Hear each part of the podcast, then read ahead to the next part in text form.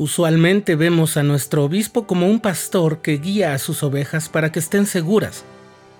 Sabemos que tiene imperfecciones de las cuales todos somos susceptibles y es por eso que el Señor los bendice con un manto que les permite ver las necesidades de sus miembros y les ayuda a dejar de lado esos defectos para ser mejores guías.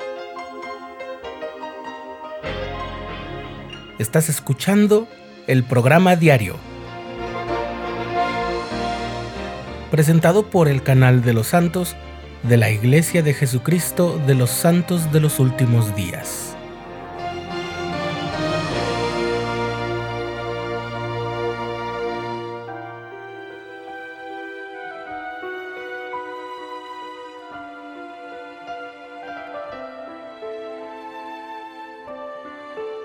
Si pudiéramos asomarnos a la vida de nuestros obispos, encontraríamos cosas sorprendentes.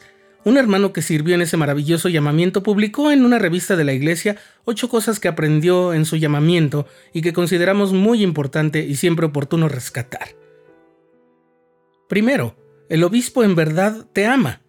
Puede que no te lo diga en persona, siempre de manera verbal, y también puede que lo diga tantas veces en el púlpito que crees que ya no tiene sentido.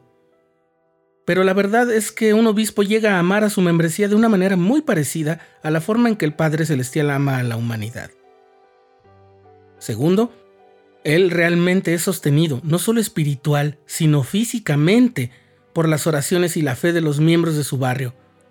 Cada vez que oras para pedir por tu obispo, ten por seguro que estará recibiendo fortaleza espiritual y física para cumplir con las asignaciones de su llamamiento. A veces pasan todo el fin de semana y varios días entre semana ministrando, capacitándose y cuidando a sus miembros. Así que puedes pedir por su salud y bienestar y el de sus familias. Tus oraciones siempre serán agradecidas.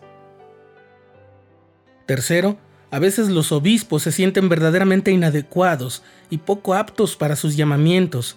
No es que no sepan que fueron llamados por Dios, sino que siempre existe el deseo de servir de la mejor forma, y eso los lleva a sentirse un poco insuficientes.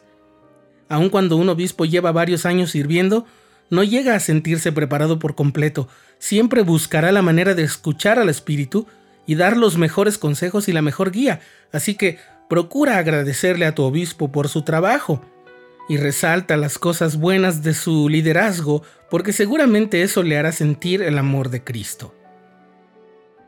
Cuarto, el obispo recibe la influencia del Espíritu Santo para guiarnos cuando buscamos su consejo. Ciertamente los obispos pueden llegar a ser falibles, es decir, a fallar, pero al ser llamados, reciben el Espíritu Santo y pueden participar del Espíritu de revelación. Son las mejores llaves para ayudar a la membresía que se ha puesto en sus manos, y todo obispo fiel las posee y puede hacer uso de ellas para ayudarnos si lo necesitamos. Quinto, los obispos son humanos, siempre lo son. No, no se trata de desconfiar de ellos o que perdamos el respeto por ellos, sino que sepamos que siguen teniendo imperfecciones. Ser llamado como obispo no los transforma de inmediato en personas sin faltas o perfectas. Un obispo fiel se esfuerza por dejar de lado esos defectos mientras sirve, sin embargo, no deja de ser humano. Sexto, el obispo desearía poder visitarnos y ayudarnos más de lo que lo hace. No hay día en que no piense que debió ir a más lugares o hacer más por ayudar, pero el trabajo de estos hombres, sus agendas a veces no les permiten hacer todo lo que desearían hacer. Sin embargo, es común que visiten a miembros que están pasando por dificultades porque sienten un impulso del Espíritu Santo. Recuerda que también puedes llamarle si lo deseas. Es una manera de ayudarlo, a tu obispo, a servir como Él mismo lo desea. Séptimo, en verdad necesita que ministres a tus hermanos y hermanas. Él ya tiene muchas responsabilidades que no puede delegar, pero la organización de la iglesia es perfecta y nos requiere como siervos trabajadores, velando por nuestros hermanos.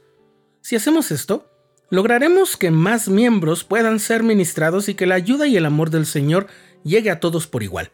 El obispo confía en que le haremos saber si notamos que alguno de nuestros hermanos necesita ayuda extra, y entonces él podrá poner en marcha todos los recursos que se le han conferido. Y octavo, él siempre quiere ayudarnos. Puede que no siempre sea la persona indicada para cada crisis, pero un obispo fiel siempre sabrá cómo es la mejor manera de brindar ayuda o de canalizarla. Él quiere que tengamos la confianza de llamarle y decirle nuestras inquietudes. Concertar una cita para una entrevista, llamarle para pedir una bendición de salud o una unción, pedirle ayuda en caso de accidentes o necesidades imprevistas. Siempre que llames, el obispo quiere y hará todo lo posible por ayudarte.